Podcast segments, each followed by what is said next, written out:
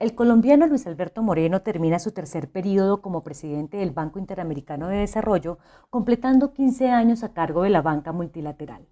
Este hecho redundó en un beneficio para el país que más allá de los monetarios se centró en unos canales de comunicación diáfanos que ayudaron a Colombia a desarrollar grandes proyectos sociales y de infraestructura. Este fin de semana se viene un cambio en la institución. No solo se conocerá el nombre del nuevo presidente, sino que tal como está el ambiente, el cargo lo desempeñará por primera vez un no latinoamericano.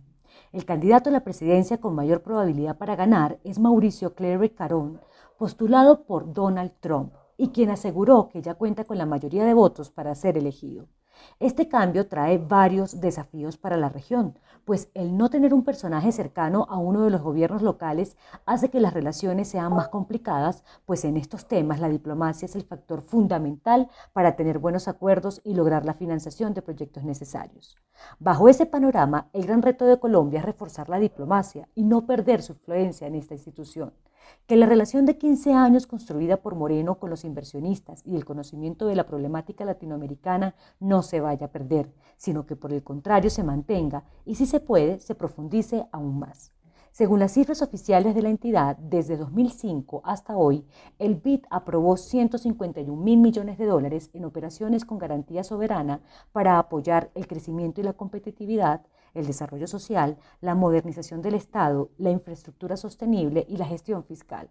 Una cifra nada despreciable si se tiene en cuenta que de ese monto, casi 9%, fue destinado a Colombia.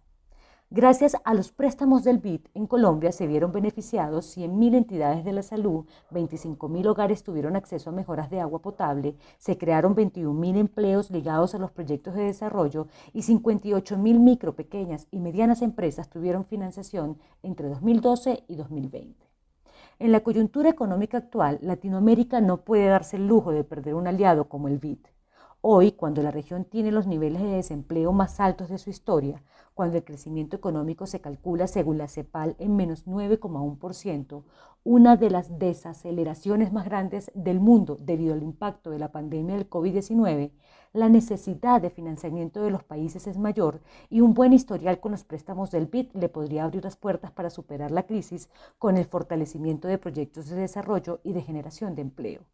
Solo para programas relacionados con el BID COVID-19, el BID espera desembolsar 15.800 millones de dólares para continuar financiando planes de desarrollo, por lo que no se pueden desaprovechar esta ventana de recursos.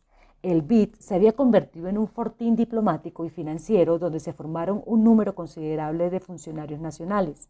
Esa tradición no se puede perder ahora que llega un nuevo presidente está en la diplomacia colombiana la tarea de mantener las buenas relaciones y no perder participación en los desembolsos.